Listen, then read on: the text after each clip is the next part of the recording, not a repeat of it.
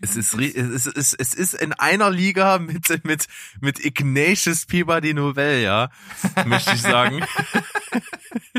ja, hau mal raus. Es ist. Hallo, hier ist Berg. Und hier ist Steven. Herzlich willkommen zu Steven Spoilberg.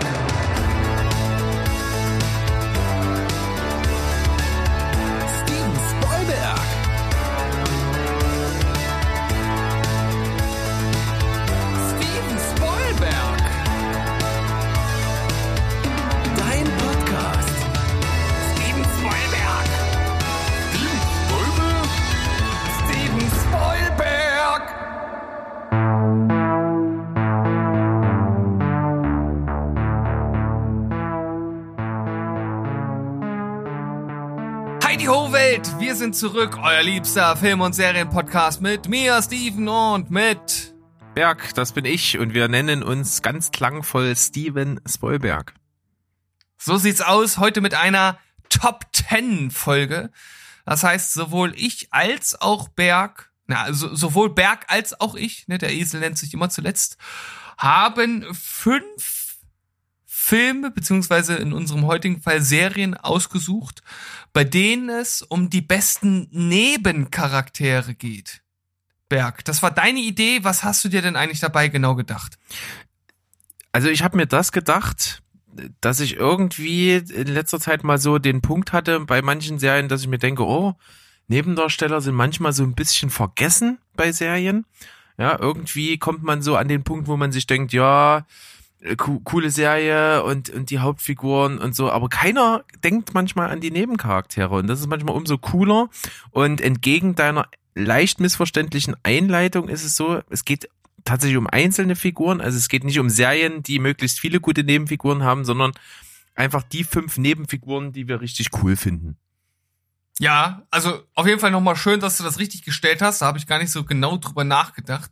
Man sollte sich immer bewusst sein über die Worte, die man wählt. Und von daher ist das schön, dass du das nochmal richtig gestellt hast. Also, es geht um einzelne Nebencharaktere, die wir besonders erwähnenswert finden. Und bei meiner Vorrecherche ist mir aufgefallen, dass äh, als allererstes bei mir sehr viele Comedy-Serien im Vordergrund standen. Wie war das bei dir?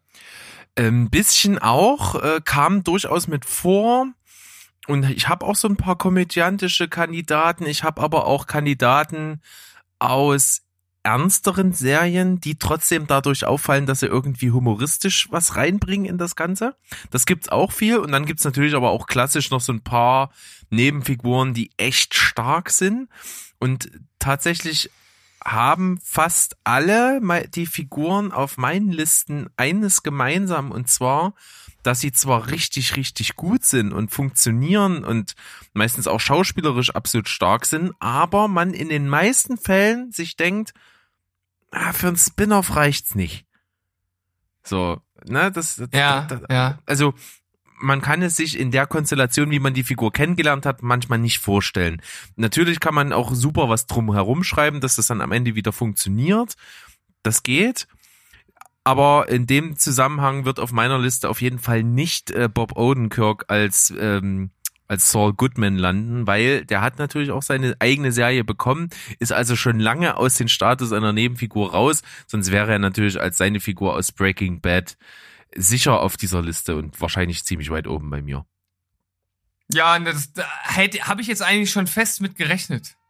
Nee, aber dass das vorkommt. Habe ich extra nicht, weil der hat ja seine Serie und der ist also keine Nebenfigur mehr, mitnichten. Hm. Also, äh, ich ich bin mir nicht ganz sicher, warum das jetzt bei mir so schwierig war mit den mit den Dramaserien, aber ich habe äh, so eine kleine Idee oder eine Eingebung, warum das äh, nun doch so kam. Und zwar finde ich es schwierig, wirklich Nebendarsteller, Nebencharaktere von den Hauptdarstellern zu trennen. Also ich tue mich da, da, da schwer. Wann ist denn einer wirklich ein Nebendarsteller? Äh, wenn er keine Ahnung, 20 Prozent weniger Screentime hat, 30 Prozent, 40 Prozent, wenn er nur alle paar Folgen drankommt. Und das ist wirklich ja in jeder Serie unterschiedlich.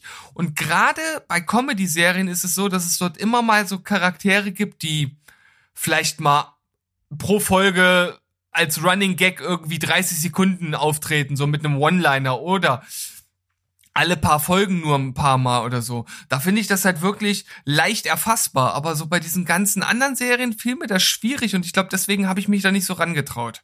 Ja, ich verstehe total, was du meinst. Wir werden hier auf jeden Fall in die Situation kommen, darüber nachzudenken oder begründen zu müssen, warum wir denjenigen jetzt genommen haben. Bei anderen in den Honorable Mentions, vielleicht können wir ein bisschen loser sein mit unserer Wahl und unseren Prinzipien. Da kann man dann sagen, vielleicht, warum man das eben gerade nicht genommen hat, weil man das so und so sehen kann. Also festgehalten, wie du es schon sagst, der Grad ist schmal, aber irgendwie gibt es einen Grund, warum die Leute bei uns jetzt hier auf der Liste gelandet sind und deswegen schauen wir mal, was da so bei dir ist und bei ja. mir. Und du fängst dann einfach mal an weil du bist ja quasi Gast in dem Thema, was ich jetzt hier ins Leben gerufen habe. Das ist korrekt und äh, natürlich starte ich sehr gerne, wobei ich mich gerade noch frage, wie ich jetzt genau den Start gestalte. Ich mache das ja gerne mit einer Überraschung oder mit etwas, was so ein bisschen aus der Reihe fällt. Und das war tatsächlich der allererste, der mir eingefallen ist. Und das ist total komisch, weil die Serie an sich schaue ich mittlerweile halt überhaupt gar nicht mehr und ich bin auch nicht so ein super riesen Fan, obwohl es dort auch sehr viele lustige, sehr viele gute Folgen gibt, aber auch einiges das habe ich auch schon mehrfach eingebracht, äh, auch zu kritisieren an der Serie. Aber es geht um The Big Bang Theory. Und ich glaube, ich habe es sogar schon öfter mal in dem in dem äh, in unserem Podcast hier äh, fallen lassen. Aber ich Kripke. Aber, aber ich finde halt Kripke ist halt der mega geilste äh, Nebencharakter in der Comedy-Serie äh, fast ever und ich finde den einfach so lustig und das liegt aber auch wirklich vor allem an der deutschen Synchro. Also die ist so geil. Das stimmt. Mit, oh, der kriegt jemand mit diesem so, so leicht äh, lisp, lispligen äh, äh, Duffy Duck Ding und äh, diesen kurzen Sätzen und äh, ich weiß nicht, ich, ich finde den einfach super lustig. Da muss doch nicht mal was Lustiges sagen, es ist trotzdem lustig. Und ähm, ich wusste natürlich nicht, wie der Schauspieler heißt. Und äh, er heißt nicht John Bon Jovi und er heißt auch nicht David Bowie, aber er heißt John Ross Bowie. John Ross Bowie. Geile Nummer, ja. Äh, gespielt, äh, ja, also John Ross Bowie spielt Dr. Barry Kripke. Äh, tatsächlich jemand, der wirklich sehr dosiert vorkommt, aber das macht's wahrscheinlich so gut. Tatsächlich, also der kommt wirklich nicht oft vor, da kann man tatsächlich von einem ja, ja, schon fast neben Nebencharakter sprechen, aber irgendwie fand ich den immer lustig und wie gesagt, es ist vor allem die Synchro, glaube ich, die dort viel mit, mit reinbringt, so an, an Esprit. Ich kann ehrlich gesagt nicht äh, sagen, wie es im Original ist, habe ich nie gehört, ob das da auch so gut rüberkommt, vielleicht sogar noch besser, wer weiß. Äh, aber ich dachte, warum nicht wieder mit etwas ungewöhnlichen starten und deshalb Kripke auf Platz 5. Ja, Fun Fact, lese ich gerade in seiner Vita, er ist Mitglied der Pop-Punk-Band Egghead. Egghead. Egghead. Geil. Äh, schön. Sollte man mal reinhören. Müssen wir dann gleich mal tun. Bin ich sehr gespannt, was da rauskommt. Ja, ich auch. Ja. Super, äh, super cool. Äh, Barry Kripke habe ich null mitgerechnet, gar nicht dran gedacht, aber funktioniert extrem gut. Von daher schöne Wahl auf Platz 5. Ich komme jetzt mal auf Platz 5 mit einem Charakter aus einer Serie, wo ich bis zu unserem Vorgespräch der festen Überzeugung war, diese Figur wird bei dir kommen, weil wir sie beide lieben und ich wollte sie dir überlassen. Aber ja. ich glaube, du hast die nicht auf deiner Liste, weil das für dich auch so ein, äh, eigentlich eine Hauptfigur ist. Die Rede ist von der Serie Preacher. Und da habe ich wow. damit gerechnet, dass du vielleicht Cassidy mit drauf hast, aber der ist wahrscheinlich zu prominent, eigentlich schon fast eine Hauptfigur. Sag mir, du hast ihn nicht. Ich habe ihn nicht, du hast ihn weil nicht. ich, weil ich hier wirklich eigentlich die die drei mit äh, mit mit na, natürlich Jesse oh, und, und Tulip. Jesse und und Tulip, die drei sind für mich so das Hauptdarsteller-Trio. Ja. Und Kann aus, man eigentlich so sagen. Genau. Aber aus, auch, ja. ja. Und das ist so der Grund, warum ich ihn auch nicht genommen habe und weil ich ihn dir lassen wollte. Aber ich habe mich in der Serie dann irgendwie erinnert, es gibt ja eigentlich eine Figur, die, die absolut äh, genial ist für diese Liste. Und zwar ist das der von Pip Torrance gespielte Herr Klaus Helmut Starr. ja, das stimmt. Eine so geile Nebenfigur. Richtig geile Nebenfigur. Am Anfang noch ein, ein wahrlicher Nebendarsteller wird dann natürlich hinten raus deutlich wichtiger. Aber äh, nichtsdestotrotz auf jeden Fall eine sehr schöne Wahl, weil ach, also ich habe selten einen Nebendarsteller so viel leiden sehen wie wie den Herrn Starr in dieser Serie. Also es ist wirklich man trauert richtig mit. Ja, es Man ist absolut mit. bemerkenswert. Er wird eingeführt wirklich als das personifizierte, kaltherzige, diabolische Böse.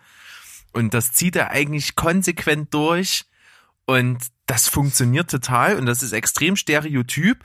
Aber was ich halt auch so gut finde und deswegen hat er sich auch vor allen Dingen verdient, auf dieser Liste aufzutauchen. Ich finde halt besonders gut, wenn sich auch Nebencharaktere entwickeln in die eine oder andere Richtung. Und das ist hier tatsächlich auch der Fall. Wie du schon sagst, äh, die Figur wird sehr wichtig. Gerade in der letzten Staffel eigentlich mit einer Hauptfigur könnte man fast schon sagen. Und ja, der Leidensweg ist äh, beispiellos, möchte ich sagen. äh, und sorgt für viel offenen Mund beim Schauen und äh, für Ekel, für Abscheu, für äh, alles Mögliche. Und das macht's besonders. Und deswegen gespielt von Pip Torrance, Herr Klaus Helmut Starr, eine Wahnsinnsfigur aus der wunderschönen Serie Preacher. Ja, super Wahl. Äh, auf jeden Fall dem eigentlichen Thema etwas besser angepasst als Cassidy. Also ja, doch. kann man kann man schon so sagen. Aber an der Schön. Stelle nochmal, weißt du, hast du im Kopf, wie der richtige Vorname von Cassidy ist, weil Cassidy ist sein Nachname. Wird erst in der vierten Staffel irgendwann mal offenbart. Also mir fällt es jetzt nicht ein, er ist ja relativ alt, ne? Vielleicht ist das tatsächlich so ein bisschen was Altertümliches. Es ist, es ist, es ist in einer Liga mit, mit, mit Ignatius Peabody Novell, ja, möchte ich sagen. ja, hau mal raus. Es ist Bronchius. Bronchius? Ganz komisch ja, geschrieben. P-R-O-I-N-S-I-A-S. N-S? Bronchius. Ja, also jetzt, wo du sagst, der, der Klang kommt mir tatsächlich jetzt ein bisschen bekannt vor, aber ich wäre niemals drauf gekommen jetzt. Ja, ich habe mich auch erst erinnert, als ich es gelesen habe wieder. Äh, der übrigens gespielt von Joseph Gilgan, absolut großartige Figur, aber eben schon eigentlich eher eine Hauptfigur, deswegen nicht, aber dafür nochmal Pip, Pip Torrance als Klaus Helmut Starr. Und jetzt kommen wir zu deinem Platz vier. Mein Platz Nummer vier. Ich überlege mal, was ich da jetzt nehme. Also ich habe jetzt noch zwei Comedy-Serien in der Hand und zwei äh, Dramaserien. Und vielleicht. Nee, ich muss, ich muss erstmal noch mal eine Comedy-Serie nehmen, weil ich finde, die anderen, die gehören etwas weiter nach vorne. Und ich nehme jetzt äh, Community. Damit war zu rechnen. Damit war zu rechnen, ja. Und ich, ich habe eigentlich zwei, die ich hier nennen möchte. Das eine ist auch wieder so eine Sache. Äh, ist es wirklich ein richtiger Nebencharakter oder eigentlich auch schon so ein halber Hauptdarsteller? Und das ist natürlich Senior Chang, gespielt von Ken Jeong. Der ist einfach so unglaublich lustig in dieser Serie. Aber er hat auch sehr viel Screentime und es gibt auch einzelne Folgen, wo es dann wirklich nur um ihn geht, vor allem wenn er dann dort auch am ähm, Community College die Macht ergreift, was dann in den späteren äh, Staffeln mal der Fall sein wird. Von daher äh, will ich ihn trotzdem hier mit reinnehmen, weil es ist wirklich ein richtig, richtig lustiger Charakter. Vor allem am Anfang halt auch, wenn er halt als als als völliger Vollhonk äh, versucht halt so zu tun, als wenn er Spanisch reden könnte. Und das halt in seinem äh, typischen Ken Jung-Style. Das ist halt schon wirklich ziemlich lustig. Und äh, ein Charakter, den wirst du jetzt wahrscheinlich gar nicht so wirklich kennen von Community. Das ist äh, Leonard heißt das. Das ist, äh, heißt, heißt der Typ. Es ist halt einfach so ein 75-jährig, 65-jähriger alter äh, College-Student, äh, äh der halt da an diesem Community College hängen geblieben ist und der immer mal wieder mit einem coolen Spruch oder mit einer coolen Szene halt zwischen, zwischendrin halt stattfindet. Und äh, da sind halt echt lustige Szenen mit dabei. Gibt zum Beispiel einmal so eine so eine After, äh, After-Episoden-Szene, die gibt's ja bei Community immer, wenn sozusagen die Folge vorbei ist, kommt dann äh, nach dem Abspann oder während der Abspann läuft nochmal so eine so eine kleine Szene, wo er einfach äh, einen YouTube-Kanal erstellt hat und Tiefkühlpizzen testet. so, so, Das klingt schon so doof. so lustig.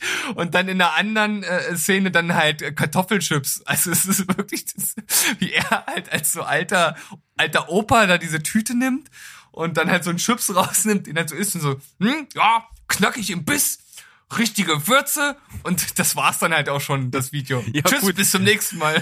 Was willst du auch groß darüber sagen? Also es geht bestimmt, aber das ist Ja, ähnlich wie, wenn wir nochmal zurückkommen auf Big Bang Theory, da gibt's irgendwie so eine, so eine Folge, wo äh, Sh- Sheldon ziemlich Langeweile hat und sich dann an Experimenten mit Rührei versucht und dann am nächsten Tag äh, Leonard sagt, wie, machst du deine Experimentreihe gar nicht mehr? Und Leonard dann halt so ganz trocken, äh, äh Sheldon ganz trocken, ja, äh, an Rührei lässt sich praktisch nichts mehr verbessern. Ja, un ungefähr so ist das da auch. ja, und Leonard wird gespielt von Richard Erdman. Äh, ich glaube, ich kenne den sonst nirgendswoher. Den, den hat man wahrscheinlich für die Serie gecastet oder er ist mir noch nie aufgefallen. Hier auf jeden Fall ganz lustig. Und jeder, der Community kennt und liebt, der liebt wahrscheinlich auch Leonard, weil es ein cooler Dude ist. Klingt auf jeden Fall so, als würde ich ihn auch mögen. Sehr schön. Irgendwann gucke ich auch Community. Ich verspreche es. Oh, versprich, versprich nichts, was du nicht halten kannst. Ah, irgendwann kommt das. Irgendwann kommt das. Gut, dann komme ich jetzt mit äh, Platz Nummer vier um die Ecke. Und eine Figur, die du auch kennst, wo, äh, wenngleich du die Serie nicht zu Ende geschaut hast, aber die Figur kennst du schon und du feierst sie wahrscheinlich auch. Ähm, es handelt sich um die Serie Orange is the New Black. Ja. Und äh, da kannst du fast raten, wen ich nehme. Es ist tatsächlich nicht Pornstash, aber mit einem ähnlich imposanten, tollen Bart. Es ist natürlich äh, Joe Caputo, gespielt von äh, Nick Sendo, der Anstaltsdirektor am Anfang. Und das ist halt einfach mal ein mega geiler Typ. Da kann ich mich jetzt gerade gar nicht mehr dran erinnern. Der mit dem Mexikanerbart. Ich, ganz ehrlich, es ist ni- nicht mehr viel von der Serie bei mir äh, drin. Dann äh, google Orange. wenigstens mal äh, währenddessen, dann wirst du, glaube ich, wieder draufkommen. Im Grunde genommen ein absolut herzensguter Typ. Der ist so wirklich einer mit so ein bisschen auch einem kindlichen Gemüt, einfach so, der das Gute sehen will, der versucht immer so ein bisschen zu vermitteln und irgendwie die gute Stimmung aufrecht zu erhalten. Ist wie gesagt ganz am Anfang der Serie dort der Direktor, versucht halt so irgendwie im Guten und dann, wenn so langsam alles aus dem Ruder läuft und auch die Gefängnisverwaltung äh, hart durchgreifen möchte mit irgendwelchen Einsparmaßnahmen und so, dann stellt er sich so davor, fliegt dann aber so tierisch auf die Fresse damit, wird dann auch abgesägt und der geht auch so einen gewissen Leidensweg durch in allen möglichen Lagen, nicht nur beruflich, sondern auch persönlich. Und es ist aber immer ein Typ mit einem guten Herzen, spielt in der Sendung auch ein, in einer Band mit dem äh, klangvollen Titel Sideboob und ist einfach ein Typ, der, den man eigentlich nur mögen kann, also absoluter Sympathieträger. Und das finde ich cool. Und deswegen Joe Caputo, der halt auch viel, ähm, ja, verschiedene Storylines bekommt, auch Entwicklung bekommt, trotzdem immer eine Nebenfigur ist. Ja, also ich habe mir jetzt mir hier mal mit einem Bild auf den äh, Monitor geholt und ja, jetzt kann ich mich wieder dran erinnern und selbst hier, also selbst wenn man die Serie nicht kennt und sich die Bilder anschaut, ist er schon sympathisch. Ja, auf jeden Fall. Und das Witzige ist, ähm, die beste Freundin von meiner Frau, ihr Vater sieht praktisch fast eins zu eins so aus. und er hatte auch mal eine Zeit lang diesen Bart und da sah es extrem so aus. Und das ist echt äh, episch. Ja, mit dem Bart hat man auf jeden Fall sofort gewonnen. Muss man Ja. halt einfach mal so festhalten. Der macht halt auch äh, um ungefähr 125 Prozent maskuliner. Mindestens 1001 Prozent. So sieht's aus. Also, Nick Sendo spielt Joe Caputo in Orange is the New Black. Mein Platz 4. Tja, lieber Berg, was mache ich denn jetzt? Ich bin wirklich ein bisschen hin und her gerissen, weil eigentlich ist jetzt die nächste Comedy-Serie, die ich noch habe, das ist auch wieder so ein Überraschungsding. Ich glaube, damit kannst du im Leben nicht rechnen. Aber bei den anderen beiden Serien, das ist halt auch wirklich, finde ich, ziemlich cool. Ich bin mir unsicher.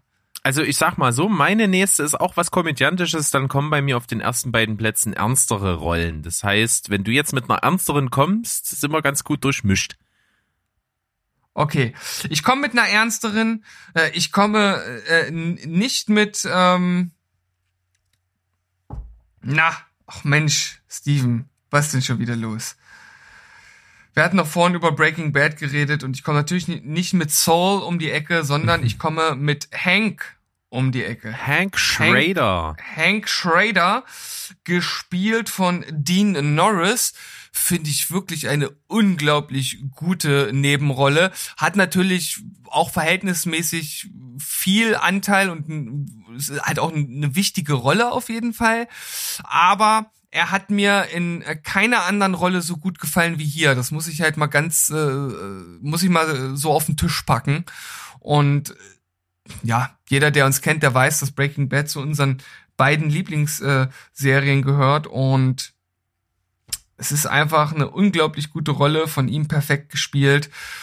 Und tja, auch so wie sie verläuft, wie das alles äh, in, in der Serie dann zum Höhepunkt kommt, das ist schon schon ziemlich geil gemacht, auch mit ihm als als als Schauspieler und ich, ich dachte mir irgendwie muss Breaking Bad hier mit rein. Ja, du hast absolut recht und ich gebe dir vollkommen recht, dass der in die Liste passt. Trotz dessen, dass er wichtig ist und dass er auch durchaus als Schlüsselfigur bezeichnet werden könnte für die Serie und wie sie verläuft, ist es jemand, von dem ich mir denke, also ein Spin-off kann ich mir nicht vorstellen. Ja, ja, so. würde bei ihm nicht so viel Sinn ergeben.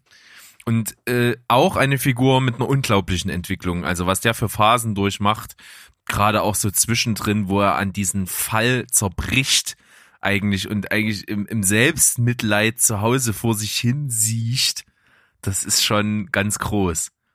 Wie ja. er dann irgendwann wieder so neuen Lebensmut schöpft und sich wieder voll reinhängt, so, das ist schon, das ist schon geil.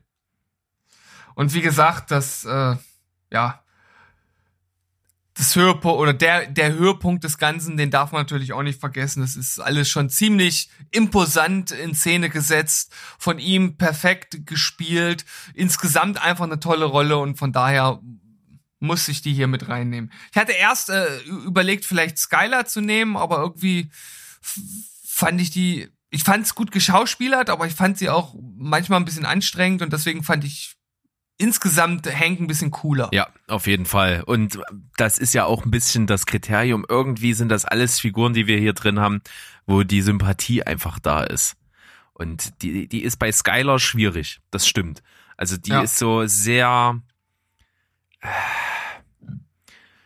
ja, die spielt einen Charakter, der schwierig ist, aber un unbedingt dazugehören muss. So.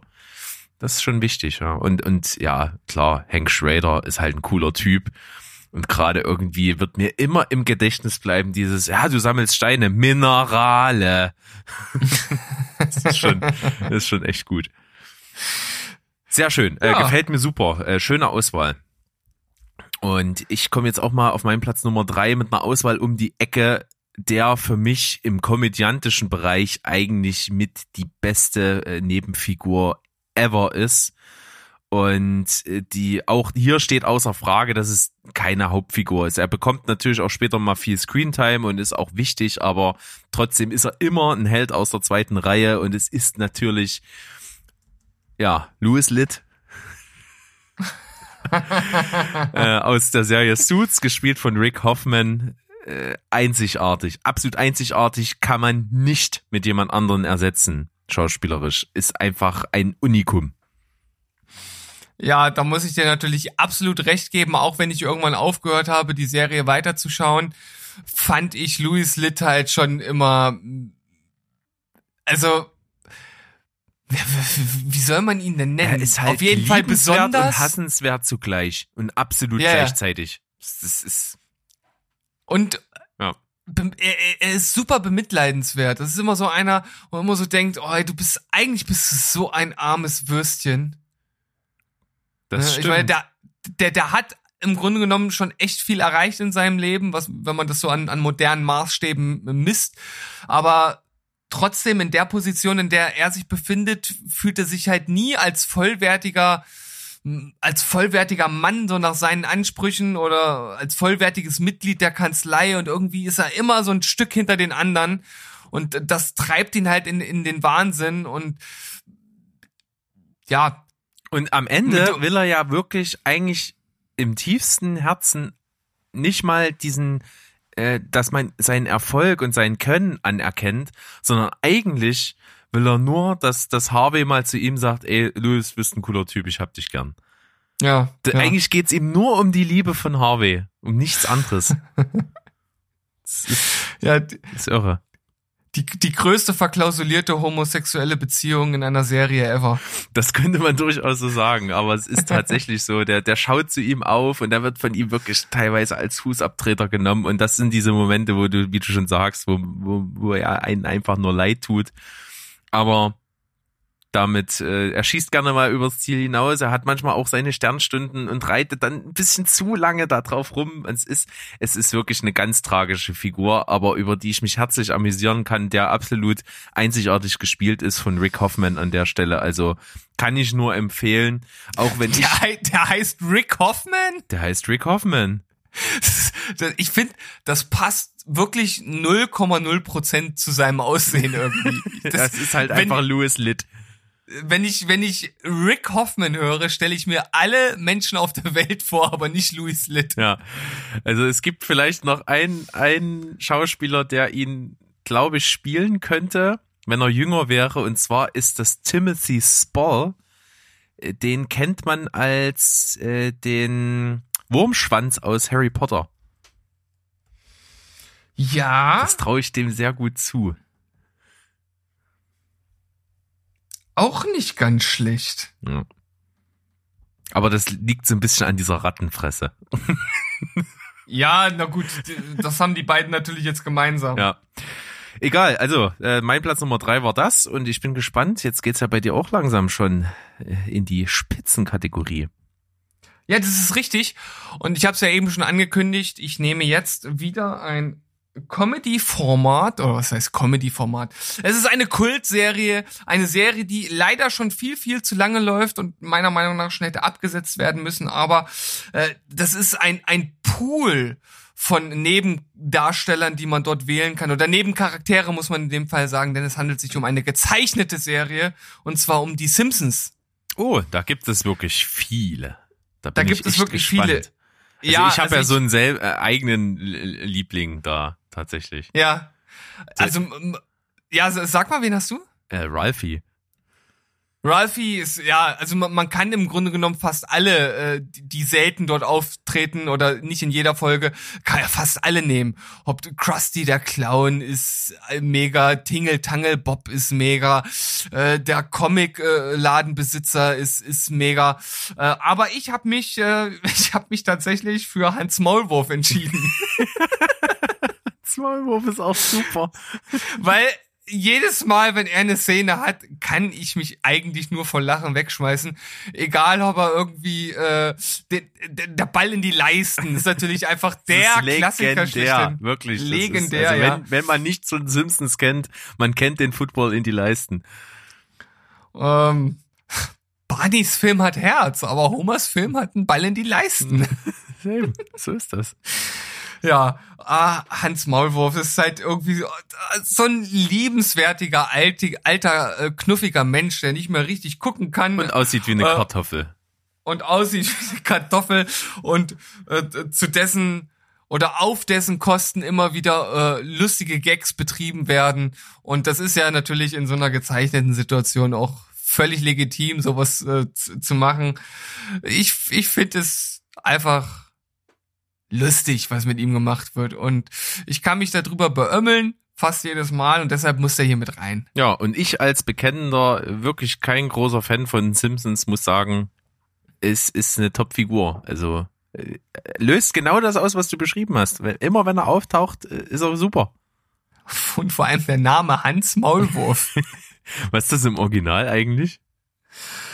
Ähm, ich glaube, das äh, ist auf jeden Fall auch mit, mit ähm, Hans Maulwurf. Irgendwas mit Mole wahrscheinlich? Ich weiß es Ich versuch nicht. das- Manchmal äh, sind die, äh, haben das, hat, ist das meistens auch gar keine Übersetzung. Manchmal ist es was ganz anderes. Also das ist die Frage. Und ich hadere gerade mit mir bei meinen Plätzen eins und zwei über die Reihenfolge. Die, die war für mich eigentlich, seit ich die Liste angefangen habe, komplett klar. Ich habe mit einem Namen angefangen und der war für mich unangefochten Platz eins. Und jetzt bin ich mir gerade nicht sicher, ob es eins oder zwei ist. Hm. Es ist, es ist schwierig. Also wenn ich das richtig sehe, heißt der Ralph Malish. Das klingt ja bei Weitem nicht so cool. Oder ist das nur sein bürgerlicher Name? Nee, der, nee, das ist sein bürgerlicher Name, ist äh, Ralph Malish, also so heißt er eigentlich. Und er wird immer nur Hans Moleman tatsächlich genannt. Smallman, ne? Gut, dann ist es doch sehr nah dran. Zumindest phonetisch. Ja. Cool. Äh, Was natürlich witzig ist jetzt bei meinen Plätzen eins und zwei, das sind wirklich äh, beides ernste Figuren, die ich überragend finde und die du beide nicht kennst, weil du beide Serien nicht geguckt hast. Das ist natürlich bitter. Ein bisschen, aber ich kann es dir vielleicht deswegen gerade schmackhaft machen. Und ich beginne mal, es wird dich wenig überraschen mit einer Figur aus Better Call Saul, Mhm. die es bei Breaking Bad nicht gegeben hat. Die ist also Mhm. wirklich erst bei Better Call Saul eingeführt worden. Und das Besondere tatsächlich an der Serie ist ja, dass äh, es zum, im Verlaufe immer mehr so Parallelplots gibt, die manchmal auch gar nicht ineinander greifen. Also es die die nur so indirekt nebeneinander existieren und so hat dieser Charakter, den ich jetzt auf Platz zwei habe, äh, zum Teil Figuren aus anderen Nebenhandlungen in Better Call Saul nicht mal getroffen in dem äh, Kontext dieser Serie. Also das läuft manchmal sehr für sich und trotzdem verknüpft mit vielen anderen Dingen. Ich erleuchte dich jetzt und zwar gespielt wird diese Figur von Michael Mando, äh, ein, ein, ein Hispano und der spielt in der Serie Ignacio Varga. Äh, Mhm, und Fun, okay. Fun Fact, äh, Ignacio, der Name im, im mexikanischen, spanischen, äh, wird äh, immer als der Kosename davon ist Nacho. Und so heißt er auch in der Serie. Und tatsächlich Mhm. ist auch die, die beliebte Kinonascherei Nacho äh, so benannt worden, weil der Erfinder Ignacio hieß. Das ist ja verrückt. Ja, aber das nur als Nebeneffekt. Also Ignacio Varga alias Nacho, gespielt von Michael Mando, ist wirklich eine wahnsinnig gute Figur, die in der Serie die rechte Hand von Tuco Salamanca ist. Und äh, Tuco Salamanca, den kennen wir wiederum aus Breaking Bad. Das ist sozusagen der erste Antagonist, den sich Walter White gegenüber sieht. Dieser völlig unberechenbare, auf Drogen Mexikaner mit den, ich glaube, der hat auch Grills so im Mund, ist relativ markant, ein ziemlicher Schrank und ein Hitzkopf und Hm. Ja, ja, ich erinnere mich. genau. Und äh, bei Better Call Saul geht es sozusagen darum, dass ähm, Tuco Salamanca ja dieses Drogengeschäft da betreibt und er ist, und Michael Mando spielt Ignacio und der ist seine rechte Hand und der ist wahnsinnig intelligent, sehr zurückhaltend, ein absoluter Beobachter. Also der findet das halt nicht gut, dass Tuco so äh, so aufbrausend ist und so unüberlegt handelt und so, der würde das halt alles viel smarter machen, ist aber natürlich in der Hierarchie dieser dieser Clan äh, halt viel viel weiter unten und deswegen halt eigentlich nur ein Handlanger, der den den Laufdealern auf der Straße sagt, was sie zu tun haben und so. Und der fängt an äh, nebenbei so seine eigenen Geschäfte zu drehen, wo er unglaublich vorsichtig sein muss, dass das niemand mitbekommt und äh, dann dadurch aber auch immer wieder in Sachen gerät, wo er halt wirklich kurz davor ist, äh, gelünscht zu werden von von der von, eigentlich von den Salamancas, wenn die das mitbekommen würden. Und äh, damit katapultiert er sich in eine Position, die echt schwierig ist. Und dann wird auch noch sein Vater, der gar nichts mit diesen kriminellen Machenschaften zu tun hat, mehr oder weniger von den Salamancas gezwungen mit teilzunehmen und das äh, stürzt ihn in das nächste Dilemma. Also es ist eine sehr, sehr tragische Figur, die immer mehr Screentime bekommt. Der ist schon in der ersten Staffel Better Call Saul mit dabei, aber nur so manchmal und es wird immer mehr und auch jetzt gerade in der letzten Staffel, Staffel 5, ist er sehr, sehr vordergründig Teil der Handlung und äh, eine wahnsinnig gute Figur. Super gespielt, absolut charismatischer Typ und hätte auch Breaking Bad sehr, sehr gut zu Gesicht gestanden, wenn der da als Figur drin vorgekommen wäre. Klingt auf jeden Fall sehr interessant. Äh, ich muss natürlich einfach mal Better Call Saul endlich nachholen. Das, ich da habe ich keine große Ausrede parat und mehr kann ich natürlich jetzt schlechter zu sagen, weil ich einfach natürlich noch gar nichts davon gesehen habe. Hast du mal ein Bild von ihm gegoogelt als, als Nacho? Nee. Könntest du ja mal noch parallel tun. Auf jeden Fall echt super. Ist am Anfang gar nicht so, dass der mir so krass aufgefallen ist, aber dadurch, dass die Figur immer wichtiger wird, merkst du auch, ähm, was da dahinter steht. Und es ist halt einfach gut geschrieben, weil du als Zuschauer natürlich den absoluten Wissensvorsprung hast. Du siehst ja, was alle Parteien machen und wie die sich verhalten. Und du siehst aber, wie er als Figur in diesen äh, in diesem Schachbrett sozusagen irgendwo steht und seine eigenen Fäden spinnt. Und manchmal siehst du als Zuschauer, dass was er jetzt als nächstes vorhat, wird ihn in noch größere Probleme äh, bringen, als was es ihn äh, aus einer Misere herausretten wird. Aber es kann er halt nicht wissen und das macht die Figur umso tragischer und interessanter. Hat auf jeden Fall ein unglaublich markantes Gesicht. Auf jeden Fall. Also ich habe mir ihn gerade angeguckt und so auf den ersten Blick denkt man, ja, okay, äh, so, so nichts Besonderes, aber der hat, ich, ich glaube, das liegt an den Augen, dass die, die sind relativ weit auseinander und sowas kommt nicht ganz so häufig vor, gerade so bei, ich weiß nicht, ob er jetzt, ob er jetzt äh, irgendwie hispanische Abstammung ist oder sowas, habe ich jetzt so äh, seltener gesehen, so in dem Bereich. Und sowas fällt mir immer auf, weil ich finde das immer komisch, wenn bei Leuten die Augen so weit auseinander sind. Das ist auf jeden Fall ihm- ungewöhnlich, ja. Und bei ihm ist das so, so gerade an der Grenze, wo ich wo ich's halt richtig krass finde, aber dadurch hat er ein sehr markantes Gesicht. Also kann ich mir auf jeden Fall äh, auf, so rein optisch ziemlich gut vorstellen. ja. Also gebürtig ist der Schauspieler Michael Mando Kanadier, Oh. hat aber, Aber dann, dann haben sie den Look auf jeden Fall gut genailt. ja, hat aber bestimmt irgendwelche lateinamerikanischen Wurzeln. Das kann ich mir beim besten Willen nicht vorstellen, dass da nicht irgendeine ethnische Verbindung besteht.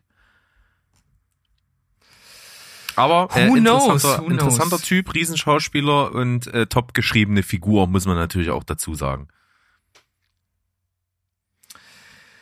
Ja, Berg, du bist doch bis jetzt äh, bestimmt jetzt richtig fickerig auf meinen ersten Platz, Ja, aber oder? selbstverständlich. Und äh, du, du wirst halt einfach niemals darauf kommen, was jetzt kommt. Äh, Im wahrsten Sinne des Wortes oder sarkastisch?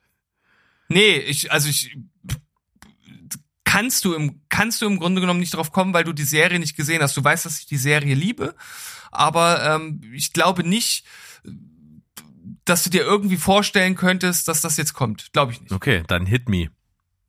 Hit me, baby, one more time. Ja, ich dachte eher so, hit me with your best shot.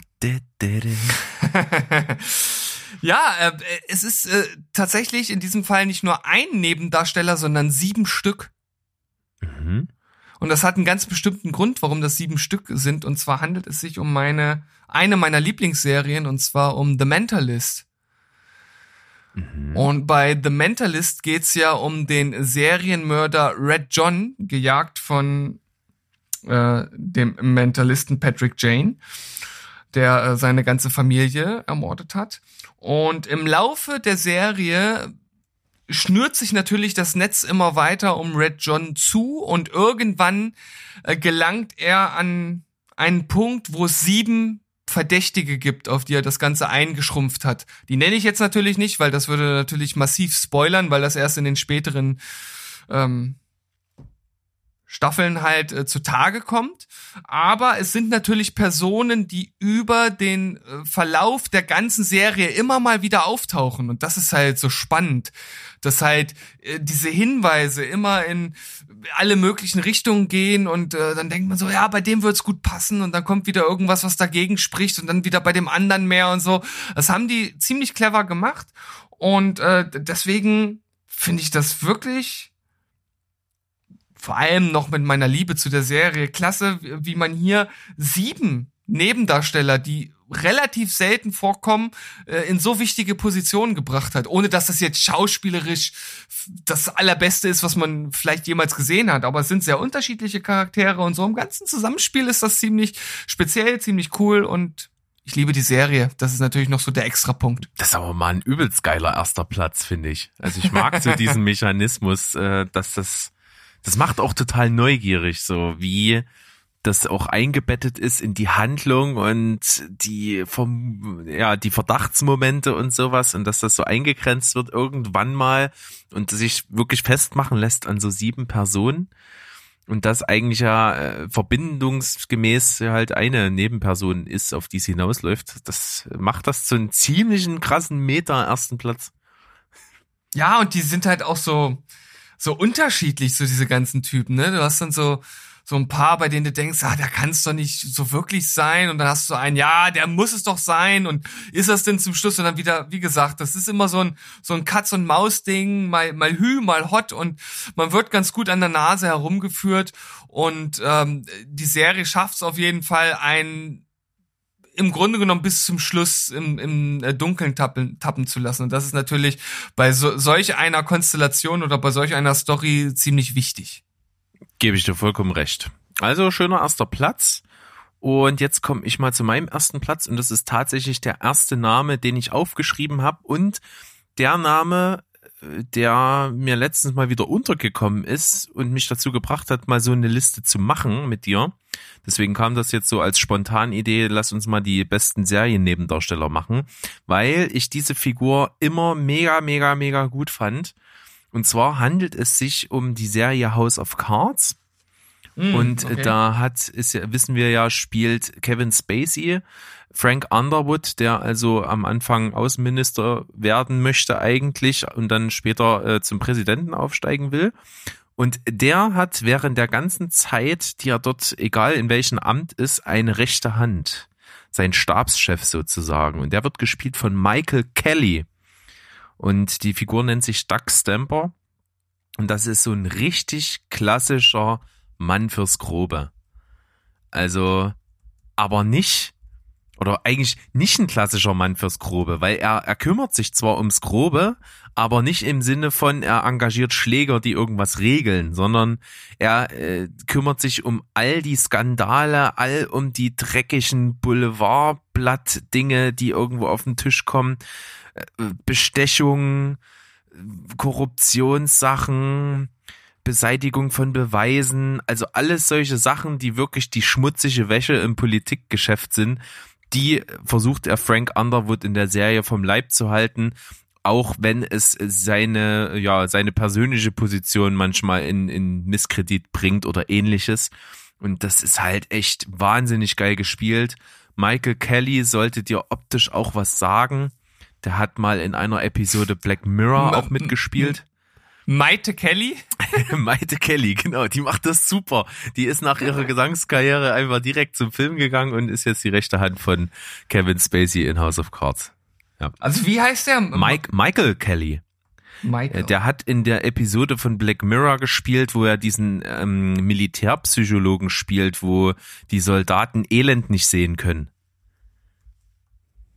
Äh, kann mich gar nicht mehr dran erinnern. Ja, also es gibt äh, bei Black Mirror, kann man jetzt mal sagen, in einer Staffel eine Episode, wo eine Technologie äh, sozusagen verhindert, dass Soldaten dass die Gewalt, die sie anrichten, sehen können. Die sehen also weder Blut noch Schreie noch sonst irgendwas, sondern für die sieht das alles relativ normal aus.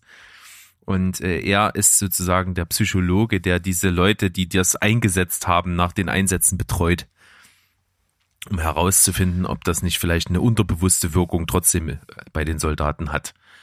Ja, auch auf jeden Fall ein sehr prägnantes Gesicht, der gute Mensch. Jo, und ich bin nämlich darauf gekommen, weil eben jener wieder in einer Politikserie jetzt gespielt hat, die ich äh, unlängst geschaut habe, nämlich The Comey Rule. Ganz aktuell geht es ja um den FBI-Chef, der äh, unter Donald Trump dann entlassen wurde und diese Serie wurde in vier Episoden jetzt ganz neu ausgestrahlt und die habe ich geschaut und besprochen mit äh, unter anderem mit unserem Kumpel Mo zusammen für einen Telestammtisch. Kann man sich auf jeden Fall reinziehen. Sage ich auch was in der nächsten Folge CCC dazu. Und in eben jener Serie spielt Michael Kelly tatsächlich auch einen ähm, diesmal nicht im, im Politsektor spielen, sondern jemanden von FBI. Aber die Serie ist natürlich eine politische und deswegen hatte ich mich sofort erinnert gefühlt an seine Figur Doug Stamper aus House of Cards. Und äh, da musste ich mir einfach wieder vor Augen führen, wie super geil der das gespielt hat, wie krass tiefgründig diese Figur ist und du, du kriegst immer nur so einen ganz kleinen, einen ganz kleinen äh, Hauch von Informationen über ihn. Also du, du lernst praktisch nichts über, sie- über ihn privat in der Serie kennen, sondern immer nur über das, was er alles tut und was er persönlich dafür aufgibt. Und äh, das äh, gipfelt wirklich auch in krassen Sachen, die er für Frank Underwood, gespielt von Kevin Spacey, dann in der Serie tut. Und das auch ähm, entgegen aller Vernunft und, und weit über eine normale Loyalität hinaus. Und deswegen finde ich das stark. Die Figur ist stark geschrieben und er spielt's halt auch überragend und passt halt super geil in so eine Rolle. Du hast jetzt natürlich hier eine Serie auf dem ersten Platz, die sehr viele Fans hat und ich glaube, viele werden mit diesem Platz wahrscheinlich sehr einverstanden sein. Ich kann natürlich super wenig jetzt dazu sagen, kann das überhaupt nicht einschätzen, klingt auf jeden Fall super spannend als Charakter. Äh, Die Serie selbst ist nach wie vor aber eine, die mich tatsächlich sehr wenig anspricht. Ich weiß nicht. Hm.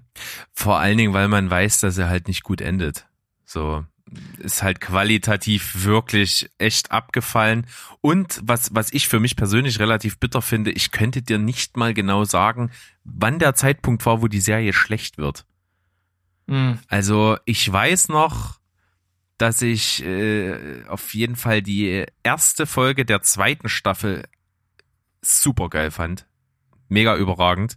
Das ist wahrscheinlich eine der besten Folgen der Serie insgesamt. Und ich glaube, insgesamt war auch die zweite Staffel noch richtig gut. Und ich glaube, bei der dritten habe ich auch noch gut mitgefiebert, fiebert, aber dann so langsam wurde es immer egaler.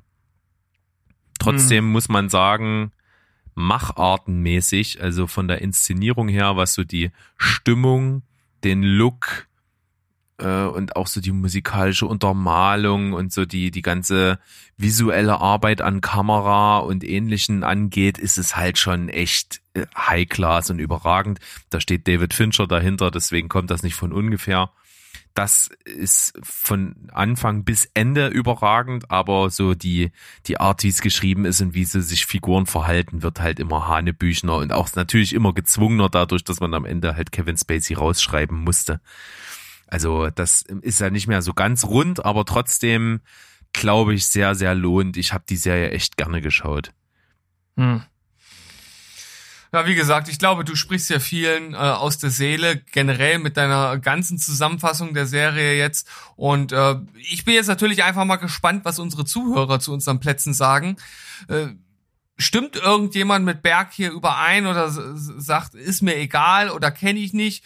Äh, gibt's Mentalists-Fans da draußen, die äh, meinen ersten Platz jetzt auch gut finden? Oder sagt ihr euch, Steven, da hättest du aber mal ein bisschen besser schauen können? Also, wir warten auf eure Kommentare. So machen wir's.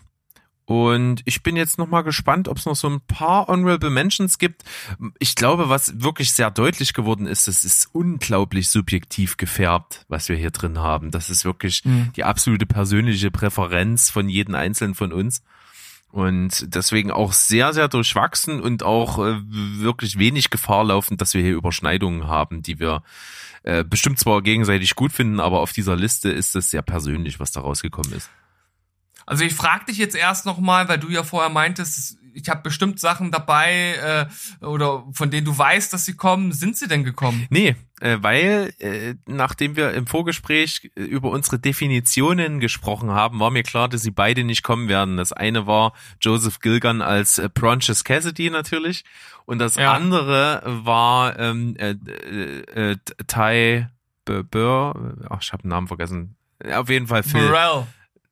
Ty Burrell, genau, äh, als Phil Dunphy natürlich, aber äh, da fiel es mir halt auch definitionsmäßig schwer, weil im Grunde genommen sind alle Figuren bei Modern Family eigentlich gleichwertig. Also, ja, ja, und äh, ja.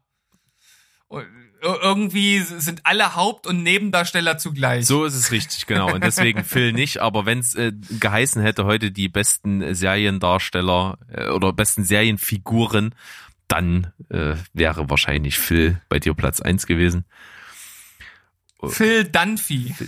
Dumphy. Da, nein, Dunphy. Dumphy. Bist du eigentlich schon bei der Folge gewesen, Ja, natürlich. Wo, wo, wo er einen Doppelklick machen sollte? ist auch Ey, überragend. das war eine der besten Szenen ever, ey. Ich hab mich so weggeschmissen, ey. Ja, Das Doppelklick. ist vor, Nein, das Doppelklick. Doppelklick. Das ist, das ist äh, richtig so ein, so ein Running Gag zwischen mir und meiner Frau geworden mit dem Doppelklick. Ja. Super lustig. Ist echt, äh, echt gut. Also bei, bei Modern Family hätte man als Nebendarsteller wahrscheinlich sowas wie, wie, wie Pepper, der ab und Ja. zu mal so vorkommt.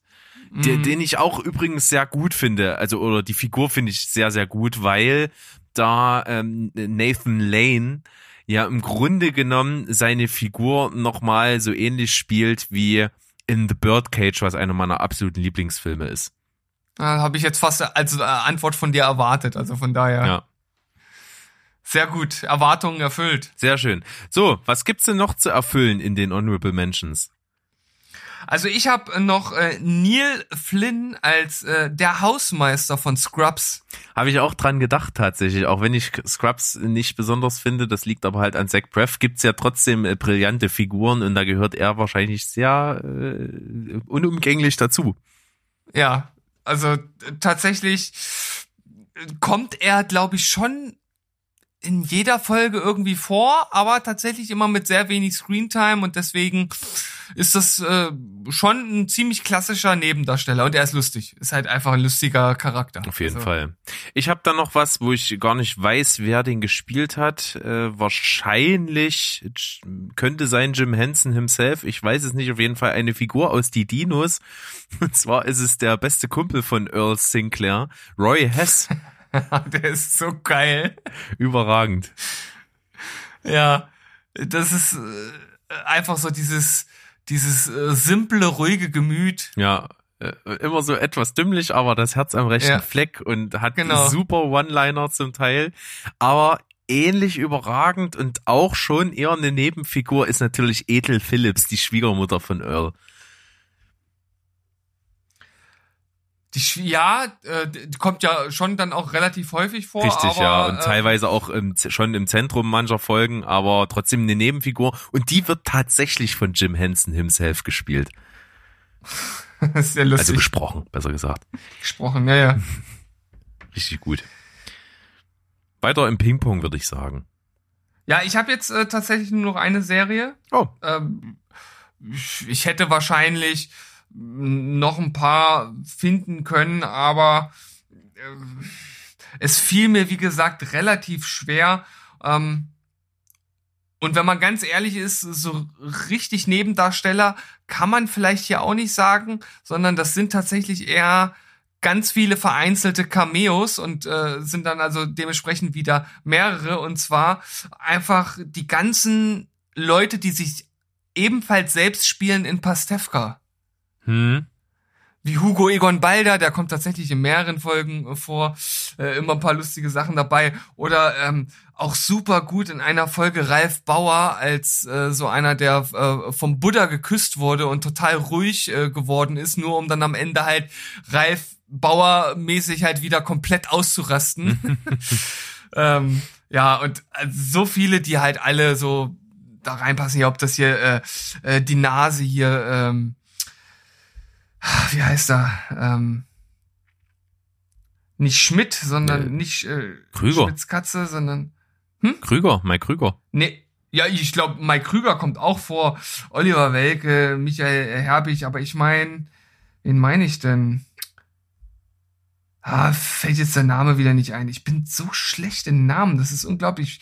Ich, ich glaube, bei mir setzt schon so ein bisschen irgendwie Demenz ein. Das ist nicht gut. Nicht genau. Das ist nicht gut. Ja. Ich weise dich darauf hin, wenn das Züge annimmt, die nicht mehr handelbar sind. ja, ich bitte dich drum. Das wäre wirklich lieb. Das mache ich.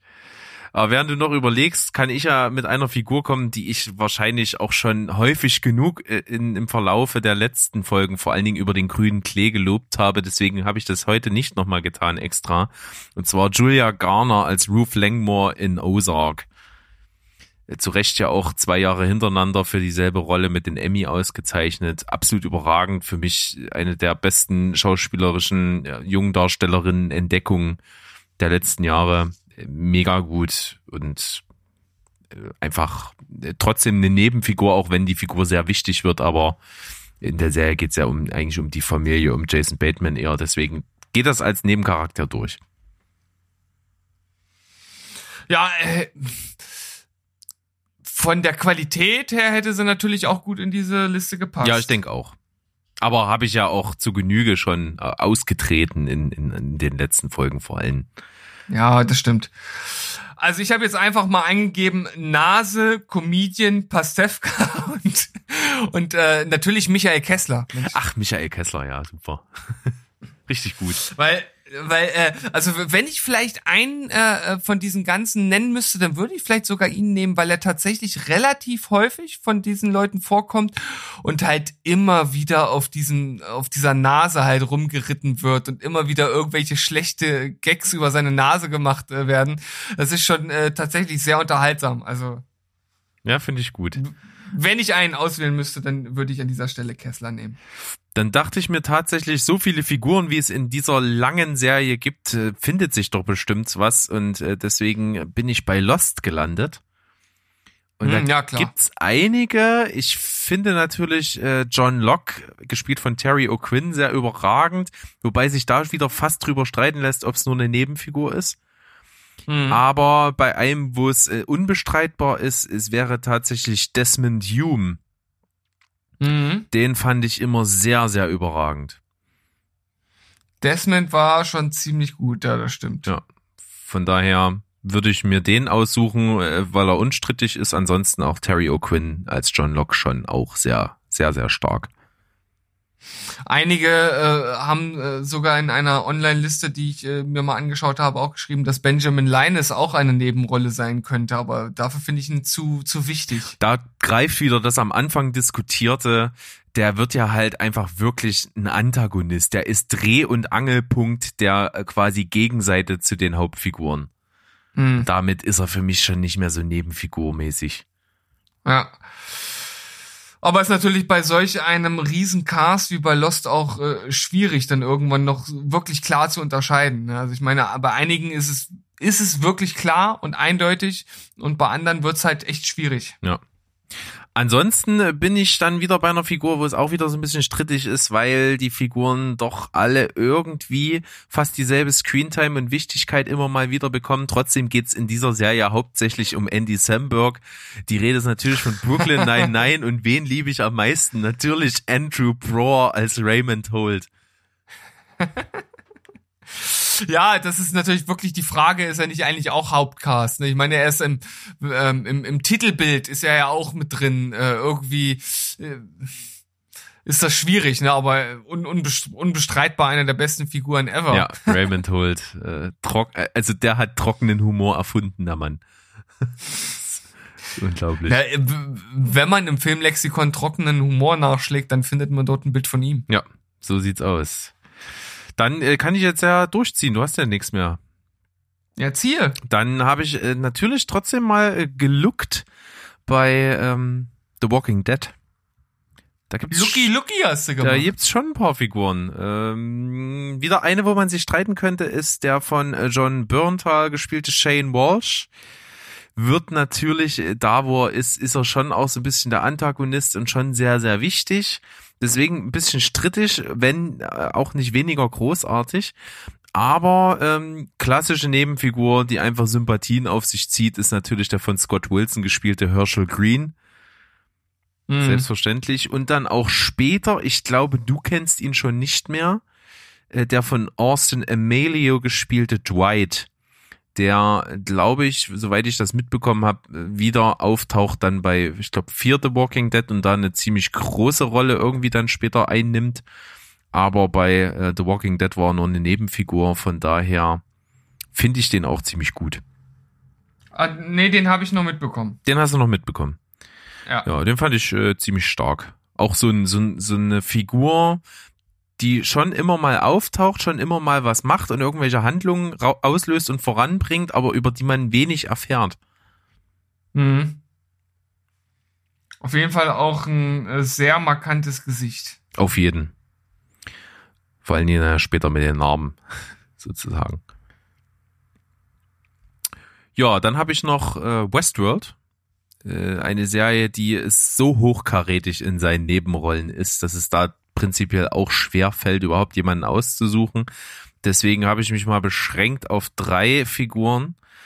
Ähm, zum einen äh, die, äh, warte mal, du hast ja die erste Staffel gesehen. Ja. Also du kennst alle, okay. Nämlich die später auftauchende Charlotte Hale, gespielt von Tessa Thompson. Absolut überragend, bekommt immer mehr Wichtigkeit, ist quasi in Staffel 3 äh, schon mit einer Hauptfigur dann später, aber in Staffel 1 noch eine Nebenfigur, ist also die unglaublich kaltherzige, von der Firmenleitung geschickte ja, äh, Managerin, die da den Laden mal aufräumen soll. Absolut überragend. Dann eine Figur, die schon fast Hauptfigur ist, aber doch eher eine Nebenfigur, nämlich äh, der William, gespielt von Jimmy Simpson, der auch später auch Emmy, glaube ich, gewonnen hat für die Rolle. Auch absolut überragend. Und wen ich auch richtig stark finde, weil die Figur eine unglaubliche Wandlung durchmacht, ist Lee Sizemore in der Serie, gespielt von Simon Quarterman. Der ist der, der die Storylines entwirft falls du dich da noch dran erinnern kannst. Also der also die Geschichten schreibt, äh, die im Park dann ablaufen. Ja. So ein ganz, äh, so ein relativ kleiner Mann, recht schmächtig, wirkt am Anfang wie so ein richtig selbstverliebtes, arrogantes Arschloch und äh, bekommt tatsächlich äh, aus, äh, aus dieser Unsympathenrolle raus und wird eine richtige krasse Sympathieträgerfigur. Hm, okay, das klingt ja sehr interessant. Ja, damit bin ich durch. Boah, da hast du ja hinten raus nochmal richtig aufgetischt, mein Lieber. Ja, und alle, denke ich mal, können das nach Belieben konsumieren.